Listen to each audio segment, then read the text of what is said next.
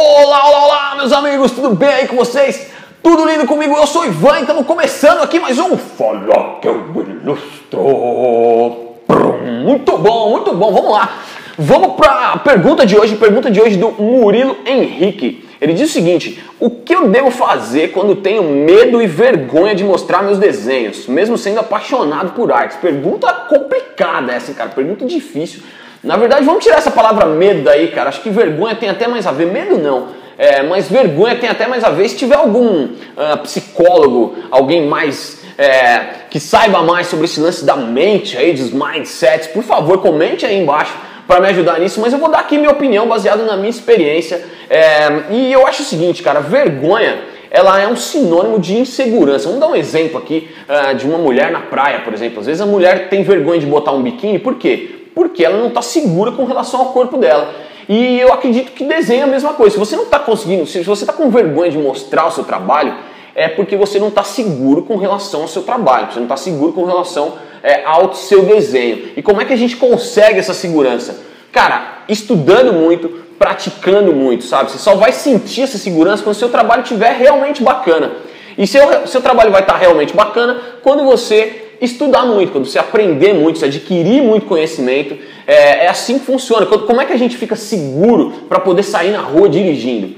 Por quê? Porque primeiro a gente adquiriu todo aquele conhecimento, então, pô, eu tenho certeza de que agora eu sei dirigir. Eu sei como é que engata a marcha, eu sei como é que pisa na embreagem, eu sei como é que liga o carro, como é que liga o limpador de para-brisa, sei lá. Eu sei como é que faz tudo isso, beleza, eu tenho isso na minha cabeça, certo? O que, que falta agora? Praticar. Então você vai, começa a tirar o carro da garagem, põe de novo na garagem, tira da garagem, põe de novo da garagem, aí vai para rua, aí anda um pouquinho na rua, vai para frente, vai para trás, começa a fazer umas manobrinhas e depois você se sente seguro quanto a isso é que você vai para avenida. E depois quando você se sente mais seguro ainda, você começa a pegar a estrada, começa a viajar com o carro e aí vira uma coisa automática. Então, com tudo na vida é isso. É, eu acho que você tem que começar do básico, começa a desenhar, começa a aprender, adquire primeiro esse banco de dados, esse conhecimento sobre desenho. O que você precisa fazer para aprender a desenhar? Sabe? Pô, faz um curso, lê um livro, é, baixa aí o, o e-book, eu vou botar o link aqui para vocês aqui embaixo, para vocês baixarem o e-book o Aprenda a Desenhar do Zero, baixa aí, cara, e começa a treinar em cima dele, sabe? É o básico ali, mas já serve para você começar a treinar, e depois você vai faz um curso, e aí você vai aprendendo cada vez mais nesse curso e sempre paralelo a isso você vai praticando. Quem me acompanha aí sabe é, que eu pratico basicamente, acho que praticamente todo dia, né? Quem está me vendo aí no Periscope, também vou deixar o link para vocês aí, quem quiser me seguir lá no Periscope. Eu estou fazendo sketches quase que todo dia. Na verdade, eu não faço esses sketches para poder mostrar no Periscope.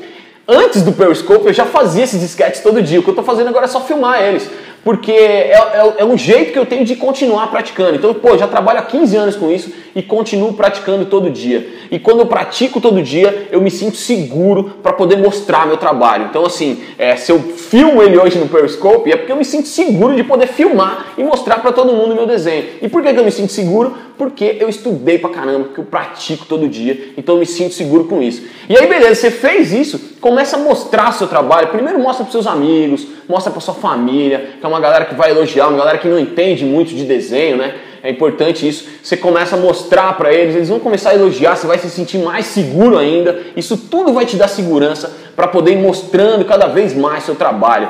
É, eu acho que esse é o melhor caminho para você se sentir seguro com relação ao seu trabalho e para poder começar a mostrar ele. E aí sim você vai começar a mostrar para cada vez mais pessoas e aí você vai conseguir receber também as críticas é, de uma melhor maneira, porque crítica vai vir sempre e é bom que essas críticas venham, porque são as críticas que te empurram para cima. Beleza? E então é isso, espero ter te ajudado aí, Murilo. E quem tiver também essa dúvida, é, deixa seu comentário. Não esquece de deixar seu comentário aqui, deixar sua pergunta pro próximo episódio do Fala que eu ilustro.